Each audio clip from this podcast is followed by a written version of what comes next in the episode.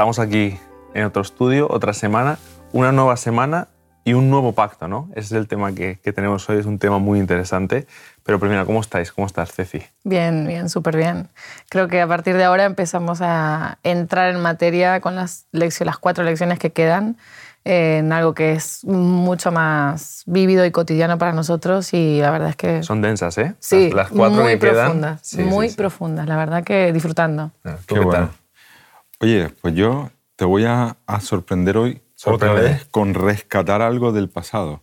¿Te acuerdas cuando hablaste sobre, sobre Mateo 5, 17? No pensad que he venido a abolir, a abrogar, como se dice, a quitar lo que es la, la ley y los profetas. Y ahí se me quedó en, en el griego y lo consulté ahora, lo tengo aquí.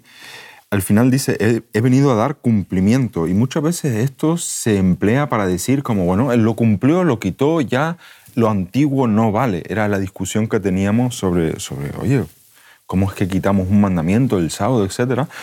Y claro, la palabra griega es pleró y tiene varios significados. Por ejemplo, aquí tengo un diccionario griego, dice llevar al final, sí, efectivamente, ser completo, llenar, completar, acabar, proveer plenamente, dar verdadero significado, hacer que ocurra. Es decir, yo de todas las, las posibles aplicaciones que se le podría dar, me señalé tres. Uno, finalizar, efectivamente. Jesús finalizó con una parte, completó. La segunda, completar. Él completó lo que faltaba. Es decir, lo antiguo era solamente una sombra. Pero también, y eso es lo que conecta con lo que tú acabas de decir del amor, llevar al máximo cumplimiento, a la máxima expresión. Son, Y es que eso justamente es lo que venimos a hablar hoy, el nuevo pacto. ¿no? Me, hizo un poco de gracia el- en la introducción de la escuela sabática, habla de, de una nueva, de un nuevo producto que presenta una, una empresa y le preguntan, bueno, ¿pero qué tiene de nuevo? No, el, el nombre. Es el nuevo... eh, La palabra. El, el nuevo. La Es, nuevo, presentamos nueva, nueva gama, pero es lo mismo, es exactamente lo mismo. Y pasa un poco con el pacto, ¿no? Porque tenemos el antiguo pacto, el pacto que Dios hizo con, con los patriarcas, con el pueblo de Israel, y, y lo, y lo hemos, lo hemos estado viendo, ¿no? Con Abraham, con Noé, ya en el Edén estaba este pacto, y ahora aparentemente tenemos un nuevo pacto. Y no es que tengamos un nuevo pacto porque el antiguo no valiera, porque digamos, eh, se ha quedado anticuado, vamos a hacer un nuevo pacto, sino que es lo que tú dices, es el mismo contenido, pero se maximiza, ¿no? Cobra, cobra un nuevo sentido. Yo creo que ver a Jesús como si a través de él se acabaran ese, esa necesidad de que la ley fuera vigente, viene siendo igual de legalista que lo que estábamos diciendo antes, que tratar de, de- de vivir por obras, ¿no? Claro. Igual que es el pueblo de Israel, porque la ley no es algo que haya que cumplir, es algo que hay que vivir y es una ley relacional. Qué importante, Entonces, lo, ¿eh? que, lo que viene a hacer Jesús es a maximizar esa relación que podíamos tener con Dios. La ley te la expresaba de una forma y Jesús te expresa lo profunda que puede ser esa relación con Dios Padre, ¿no? Sí, sí, Entonces, sí. ¿qué acaba? Empieza. es como esa frase, ¿no? Hasta el infinito y más allá. Tal cual. Romanos 10.4, y es simplemente las primeras palabras, porque Cristo es el fin de la ley, y no es el fin temporal, es decir, lo que había antes ya no vale, lo cortamos y hacemos algo nuevo, y bueno, eh, Cristo es el fin, así que Cristo empieza algo nuevo. Aquí la, ver, una traducción más, eh, más detallada sería, Cristo es la finalidad, Finalidad. de la ley, el, el fin de la ley, la finalidad de la ley es El Cristo. objetivo. El objetivo Hacia es dónde hay dirigirnos que a Cristo. claro. Y Cristo nos enseña cuál es la finalidad, cuál es el Muy bien. Y, y tú lo decías, me, gusta esa palabra, maximizar, ¿no? Y nos maximiza el significado tanto de la ley, que cuando aquí Pablo está diciendo ley se, se refiere a toda la ley, no a los diez mandamientos, ¿eh? a la Torá. Esta es la palabra que hay, es como todo, el, todo lo que ellos entendían como ley, que lo sacaban de Génesis, Éxodo, de todos los libros, no lo sacaban solo del capítulo 20 de Éxodo. En, en este sentido, me- yo me acuerdo cuando me saqué el acceso a la universidad para luego estudiar teología, eh, como lo hice por humanidades, hice filosofía. Y yo antes de eso no tenía ni idea de filosofía y sí es que es verdad que me llamó mucho la atención el tema de Platón y su mito de la caverna en el sentido del nuevo pacto, donde realmente hay gente que ha comprendido eh, ese pacto que, que podemos llegar a ser nosotros como cristianos, de salir de esa cueva, de esa oscuridad, como él lo define, donde solo se ven sombras de lo que hay fuera en la realidad, y ese compromiso por parte del cristiano de ver cómo son las cosas realmente, lo que tú decías, ver lo que significa una verdadera relación con Cristo y Con volver a entrar en esa caverna, no quedarte fuera, sino volver a entrar para animar a los demás también a no conformarse con sombras, sino a tener una relación real con la realidad, con la verdad, que es preciosa. Desde luego. Y me gustaría que leyéramos un texto que es central, es vital para estas cosas, para entender de esto que estamos hablando, porque nos hemos metido a hablar ya del nuevo pacto, y es que esto no nos lo inventamos nosotros, no el pacto antiguo o el pacto nuevo. Esto es bíblico y está en el Antiguo Testamento, está tanto en Isaías como en Jeremías, y en Jeremías me gustaría que leyéramos Jeremías 31, del 31 al 34, son varios versículos, y, y en la escuela sabática gira en torno a esto, y, y es clave entender la profundidad que tienen estos versículos. Dice así, He aquí vienen días, dice Jehová, en los cuales haré un nuevo pacto con la casa de Israel y con la casa de Judá. No como el pacto que hice con sus padres el día que tomé su mano para sacarlos de la tierra de Egipto, porque ellos invalidaron mi pacto, aunque fui yo un marido para ellos, dice Jehová. Pero este es el pacto que haré con la casa de Israel después de aquellos días, dice Jehová. Daré mi ley en su mente y la escribiré en su corazón. Y yo seré de ellos, yo seré a ellos por Dios y ellos me serán por pueblo. Eh, ya estaba pensando, estaba leyendo el último versículo, pero ya estaba pensando lo, que decir en el primero. ¿no? Dice que él hizo un pacto con los padres. Aquí se refiere directamente a los patriarcas. Hizo un pacto con, con Abraham, con Noé.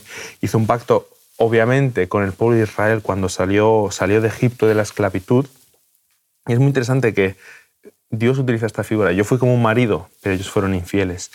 De hecho, eh, la Biblia no está, no está, los libros de la Biblia no están en el orden en el que se escribieron. Eso, Los primeros cinco sí, pero luego los profetas eh, lo, están colocados en otro criterio. Pero esto eh, hace una alusión directa a lo que está escribiendo Oseas, que no está tan lejos de este momento, y Oseas justamente qué es lo que le pide Dios.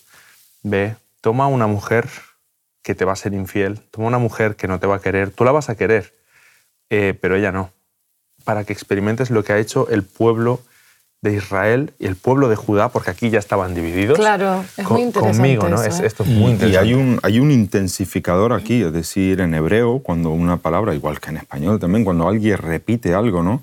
Es como que quiere dar especial énfasis aquí. Mm. Y yo aquí lo que veo, casa de Israel, casa de Judá, podría haberlo resumido en una pero, ya estaban, divididos. Sí, sí, no, claro, pero volvemos a lo mismo. Eh, el, el, fin es que era uno, porque está diciendo, ¿no? Están divididos, pero esa intensificación de nombrarlo, porque podría haber dicho mi pueblo, con mi gente, con, ¿entiendes? Claro, pero los dice como por nombre, con Dante y con Cefi, Efectivamente, a eso me refiero. Especifica. Me llama mucho la atención que creo que por lo que entiendo hay una diferencia de unos años, ¿no? Entre un mensaje y el otro, en el de Oseas y Jeremías.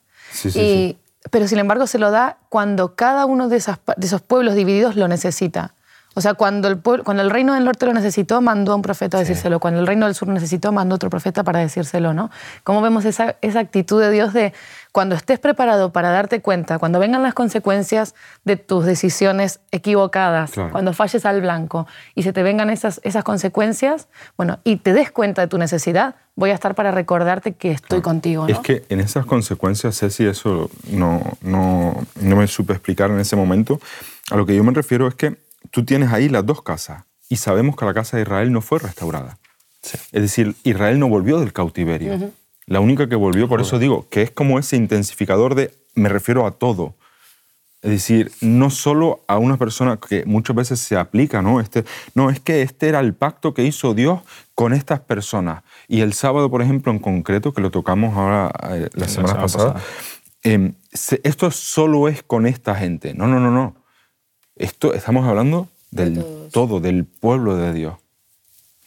Sí, porque además sabiendo que después Jesús iba a venir de la línea de, Judá, es, importante que él los incluya también, ¿no? Al resto. Claro, efectivamente, que es lo que yo muchas veces digo. Eh, ¿De qué religión era, era Jesús? De ninguna. Claro, es que en ese momento el cristianismo no existía y los judíos no lo aceptaron todo. Claro. Y, y, obviamente lo que él predicaba era algo bien diferente a la tradición judía y, rabínica de ese entonces. Y también para que luego los judíos, si ya de por sí se sentían más importantes, imagínate mm. si Dios no siguiera hablando a todo un pueblo, ¿no? De hecho, hay un detalle, es que los saduceos y los fariseos eh, no eran grupos que fueran siempre juntos. En la Biblia van juntos, pero van juntos a por Jesús. Jesús les une, ¿no? Es como el enemigo de el mi enemigo ene- común. Sí, claro, el, el enemigo de mi enemigo es mi amigo. Pues era un poco eso. Ellos entre ellos tenían sus rivalidades eh, y claro, ¿qué les une? El odio por Jesús, porque nadie lo acepta, ni, ni los fariseos que eran los, los que pretendían recuperar la religión original y, y la religión más pura, ni, ni los saduceos que eran los filósofos, la, la alta clase, los eruditos, podríamos decir, ¿no? Ninguno, ninguno ni otro. Y ahí es donde, donde me gusta el mensaje de, de Jeremías, lo que tú leías en el versículo 34. Y no tendrán que enseñar más cada uno a su prójimo, eh, diciendo, me salté un poco, conoce al Señor. No, porque dice, porque todos me conocerán. Sabemos que esto es una profecía mesiánica aplicada a Jesús, en tiempos de Jesús, y me gusta esto de realmente ya voy a romper esas jerarquías, esas separaciones, esa, esa, ese pensamiento por clases sociales, que a veces sin querer nosotros caemos ¿no? en categorizar a las personas por, por un estatus que viene a lo mejor de familia. No es que este es familia de, pero que sea familia de no significa que tenga más autoridad que. Claro, y también menciona, me encanta el tema de, del corazón, que eso introduce un tema muy interesante y es que el pacto antes eh, dependía, de alguna forma, entenderme, de, de un sacrificio, dependía de algo exterior, dependía de, algo que tú tenías que ir y hacer y tenías que, dependías del sumo sacerdote, de un día en concreto, de, de que estuviera todo en orden, porque ellos cuando se van al cautiverio, eh, no sabemos ahí cómo, cómo seguirían celebrando las fiestas y todo lo que, lo que tenían que hacer y ahora pone ese pacto en su interior. Y lo que, lo que quiere es que el pacto, el nuevo pacto, no se haga de forma externa, sino de forma interna. Empieza en el interior. Tal cual. Yo creo que en el momento que ya los rituales y los sacrificios carecían de ese valor salvífico que se le había dado al principio, ¿no? Es ahí cuando llega este nuevo pacto, ¿no? Encarnado en Jesús. Es, Jesús en este caso viene a ser eh, la enemistad contra la serpiente, eh, el arca abierta para todos, eh, la bendición para todas las familias del mundo, ¿no? O sea, todas esas cosas se vienen, vienen haciendo una progresión. Por eso cuando hablábamos del Antiguo Testamento y del Nuevo Testamento, me ponía a pensar hoy, digo, es como como si en la mejor parte de la peli donde se va, des- donde se va a desenmarañar todo esto que venimos trayendo, eh, se cortara y dijeran, bueno, pues ya haremos la segunda parte. ¿no? Sí, sí, sí. Realmente eh, Jesús es el clímax de toda la Biblia. ¿no? O sea, Sí, es que ese es el punto de inflexión eh, de la humanidad. en conexión con lo que decía Cristian, se ven sin templo, sin poder sacrificar, y ahí empieza todo el meollo de la cuestión de la literatura rabínica. Todo el meollo de la literatura, la interpretación, vale, ok, no tenemos templo, ¿cómo hacemos esto ahora?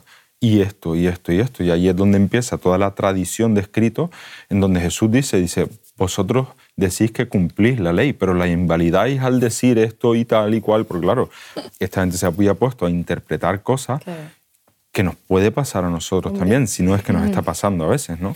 De hecho, es clave, clave leer a Mateo porque los, los judíos con este texto de Jeremías 31, ellos la interpretan diciendo, claro, eh, porque la ley se cumple de- desde el interior. Y ellos literalmente creían que si un, un judío conseguía conservar eh, durante 24 horas, durante un día, la ley de la Torá eh, al completo, el- Israel sería restaurado y ese sería el Mesías. Y ellos literalmente creían eso. Y ellos esperaban, sí, ellos esperaban que alguien por fin consiguiera cumplir.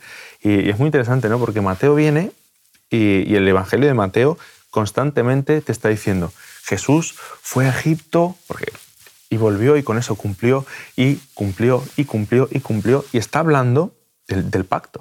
Mateo, como libro en general, cuando siempre que dice, y se cumplió como los profetas dijeron, y se cumplió, está hablando del nuevo pacto. Él es el que tiene que cumplir el nuevo pacto. No, Jesús. Y, y además, que como lo vimos en, en la asignatura Estudios Temáticos de Teología, fue muy interesante porque Víctor nos presentó tres categorías, ¿no?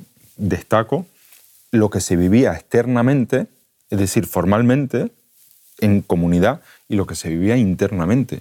Y no coincidían ambos patrones. Externamente todos eran ju- judíos, Claro. legales, pero internamente muchos eran idólatras. Justamente ese es el problema, es decir, lo que nace del interior no era genuino. Con lo Claro. que tú planteas, ese intento de, pero claro, Bueno, ahí está el, el tema acá del corazón, de, de- de la obra del corazón, ¿no? Que nos plantea la escuela sabática, que decías vos. hace y, un ratito. Y acuérdate lo que, lo que habías dicho, de, ¿te acuerdas en la lección 7 me parece que es? Que hablaba sobre cómo Dios quiere cortejarnos. ese, ese cómo Dios quiere seducirnos, cómo esa obra empieza se presenta dentro. como un marido. Efectivamente. Su esposa, ¿no? Un marido que, que- que desearía que su esposa le fuera fiel, pero Israel y todos los con los que hizo el pacto le fueron infiel. Y el que viene a ser fiel es Jesús. Es el hecho hombre. Él cumple, y Dios viene a cumplir las dos partes. Y volviendo un poquito a Mateo, que estábamos comentando, eh, que constantemente Mateo nos está diciendo, y esto fue así para que se cumpliera lo dicho.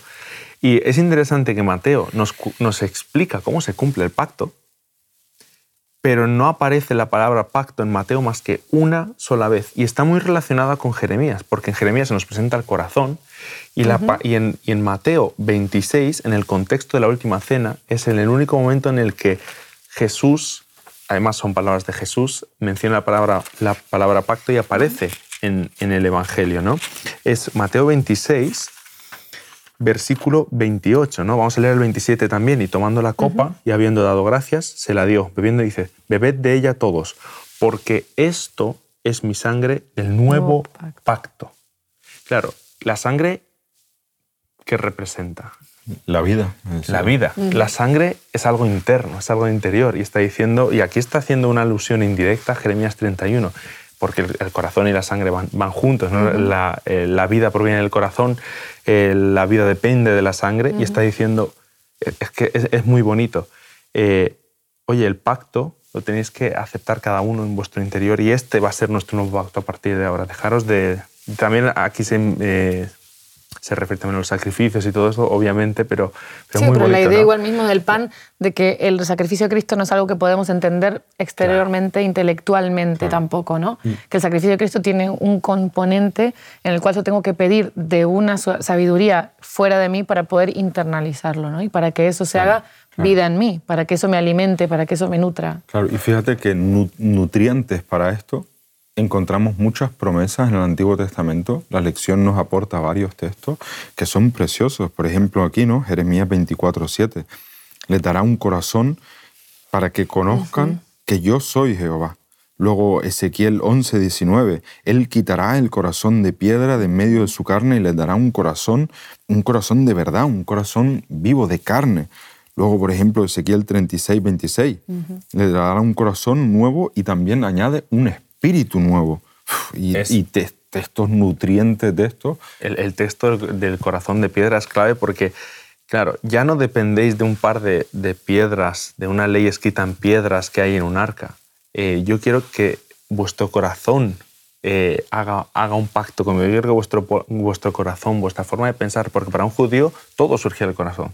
Los sentimientos, los pensamientos, las cosas buenas, las cosas malas, todo venía de- del corazón.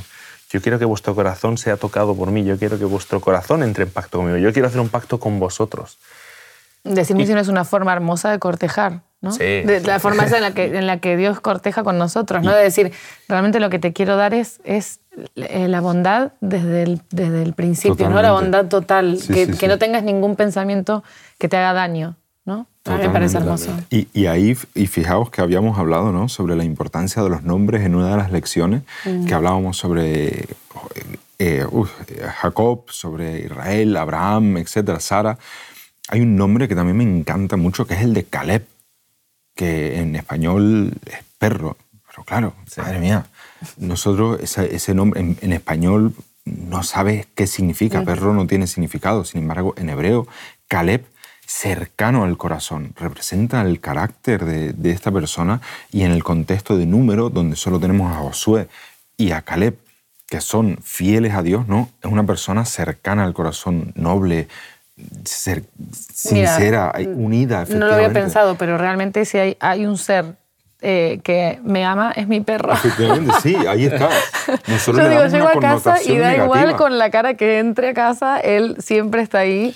Y de hecho, muchas veces estamos sentados o algo y él si pudiera, aunque pesa 40 kilos, se pondría a upa, ¿no? O sea, como que él siempre quiere estar más cerca, Sí, sí. más cerca mío, Y- ¿no? Y, fíjate que es Increíble. Adán el que le da estos nombres. Es decir, es un nombre heredado ya de un periodo en donde Adán, pues viendo el carácter de este animal, decía, uy, madre mía, es que Qué esto lindo es un es. Caleb. Claro, no, no lo he buscado, pero en griego, ¿sabéis que tiene tiene, tiene relación la palabra fidelidad con la palabra can, perro, que, que viene de ahí. Eh, no lo he buscado, lo tendría que haber buscado porque e, es muy bonito que, que esté relacionado porque nuestra actitud con Dios debería ser eh, entendedme Sí, sí, sí, sí, como la Amar como perro, amar digo como yo. Yo lo digo a, mi- que- a mis hijas, hay que, que- amar como un perro, porque esto es... Claro, porque el- para un perro tú eres, eres lo más. El amo, eh, aunque no le saque a pasear porque está, está ahí, está ahí, es como...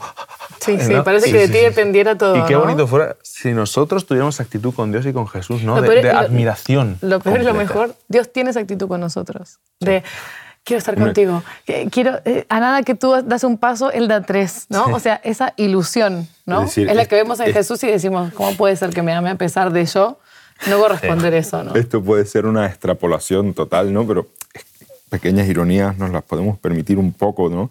Pero fíjate cómo Dios también se acuerda de su creación en el texto de Oseas 2, que también aparece en la lección Oseas antes. 18, 20. Y dice, haré un pacto por ellos, ¿no? Con las bestias del campo, con las aves del cielo, con los reptiles, ¿no? Es como que Dios no excluye nada de su creación. Todo será hecho nuevo. Y Pablo lo dice, ¿no? La creación gime a una. Es decir, este problema que el hombre ha ocasionado, las consecuencias las pagamos Todo. todos, incluso seres que no tuvieron culpa. Es que el pecado, nosotros nos somos muy, eh, muy egoístas, lo centramos en egocéntrico, Sí. nos lo centramos en nosotros, pero es que el pecado ha afectado a la creación. Totalmente. El, eh, pensemos en el mundo y cómo eh, ecológicamente, cómo está.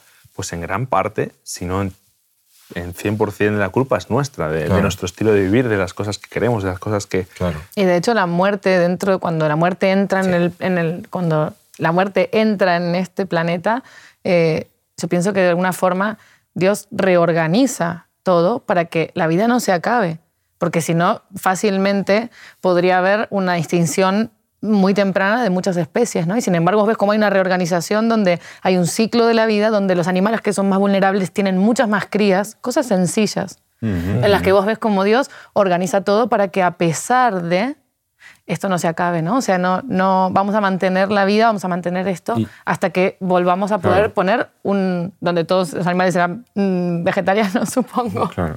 ¿no? O algo así. Y ahí tenemos el texto, por ejemplo, de Isaías 56, 6 y 7, que, re- que, que realmente incluye un texto inclusivo en el Antiguo Testamento, no exclusivo judío o judaíta, en este caso cuando hablamos de, de- antes de, de que exista la- la- el judaísmo, ¿no?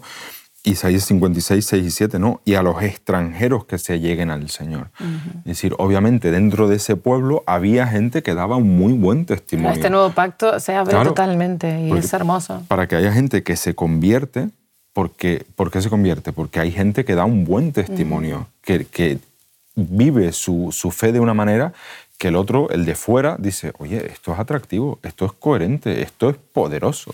Mira, con esto, eh, enlazando con esto, hay un texto en, en Hebreos 4.2 que, que es muy interesante y dice lo siguiente, porque también a nosotros se nos ha anunciado la buena nueva como a ellos, pero la palabra que oyeron no les aprovechó, por no ir acompañada de la fe en los que, en- eh, por la fe en los que la oyeron. Claro, eh, lo que tú acabas de decir, eh, se, se les anunció a unos, ¿no? A los de Israel se les anunció el, el- el pacto y les dijeron, voy a hacer un pacto con vosotros. Pero, pero no tuvieron fe, no les fueron fiel y ahora este pacto, gracias en, el nuevo pacto, gracias a Cristo, ya no está dependiendo de Israel. Cristo es el nuevo Israel y Cristo se presenta a todos, absolutamente a todos, y se- da a conocer a todas las personas y la buena nueva, sus últimas palabras es, oye, id y compartid esto, ¿no? Eh, el nuevo pacto no es con una persona con un, ni con un pueblo, sino es con, con toda la humanidad. Exactamente. Es- eso es muy bonito. Y en este sentido se puede introducir un texto que tocaremos también la semana que viene más ampliamente, el de Hebreos 10, que dice claramente que, que, la- lo que lo que era del antiguo pacto eran simplemente símbolos de algo mucho mayor, porque realmente el problema de, de estos sacrificios que se hacían, y ahí sí coincide en que Cristo era el fin de esa ley, de ese pacto, de, ese, de esa dinámica. ¿Por qué? Porque claro, el que tú ofrecieras un, un animal todos los años y ese sacrificio te recordaba que eras pecador. Claro. ¿Entiendes? Es decir, es Sí, como, sí, era sí, un sí. recuerdo que, que te ibas, pero era como, madre Jesús mía, realmente como sacerdote de ese nuevo pacto, realmente eh, in- introduce este, esta idea de individualizar, ¿no? Esa relación con Dios, quitando que ellos antes entendían como que eran rituales muy mm, eh, multitudinarios, ¿no? El, día de la expiación, todos se sentían como, como que era también una salvación un poco grupal. Y sacerdote, eh, Jesús como sacerdote realmente individualiza esa, esa relación de tu corazón con Dios. ¿no? y es una cosa que, claro, ahí entra, ahí, aunque no sea judío, entro. Aunque no sea, ¿no? Ahí entra todo, el extranjero gentil, todo, aunque se sintieran fuera de eso, que no lo estaban, Mm. Eh, realmente Jesús abre la cabeza y dice, mira, expresamente esto es para todos. Claro, qué, bonito, ¿no? Ver cómo eh, el pacto que hemos visto ahora, el antiguo pacto, tiene el mismo contenido, lo único que cambia entre el antiguo y el nuevo es que el antiguo era una sombra de aquello que tenía que, que, se cumpliría ¿no? luego en Jesús. Y, y, qué bonito, ¿no? Ver, ver hoy es el día, Dante, en el que creo que sí que lo podríamos hacer, ver cómo esta página de separación entre el Antiguo y el Nuevo Testamento la podríamos romper. hoy, sería el día. Hoy sería el día. No, lo voy a hacer porque igual me queda un poco mal, pero, pero hoy con esta escuela sabática, con esta lección, sería el día de, que dejemos de ver un antiguo pacto, un Dios del Antiguo Testamento, un Dios a veces tirano, que, que, nos parece que nos da miedo acercarnos a Él, y un Dios en el Nuevo Testamento con un nuevo pacto que nos gusta. Es lo mismo, es el mismo contenido van juntos, van de la mano. Es Dios cada vez más cerca. Es Dios cada vez más cerca y Dios con nosotros en nuestro corazón y Él quiere estar con nosotros siempre. ¿no? Estudiaremos más de esto en la escuela sabática siguiente que, que profundiza en este tema y, y, me parece muy interesante. ¿no? Así que chicos, nos vemos la semana que viene. Gracias. Te invitamos a tener una experiencia más allá del sábado, convirtiendo tu unidad de acción en una iglesia hogar en donde la Biblia, la oración intercesora, la fraternidad y la testificación sean vuestro estilo de vida. Así experimentaremos un poder renovador en la iglesia y en el cumplimiento de la misión.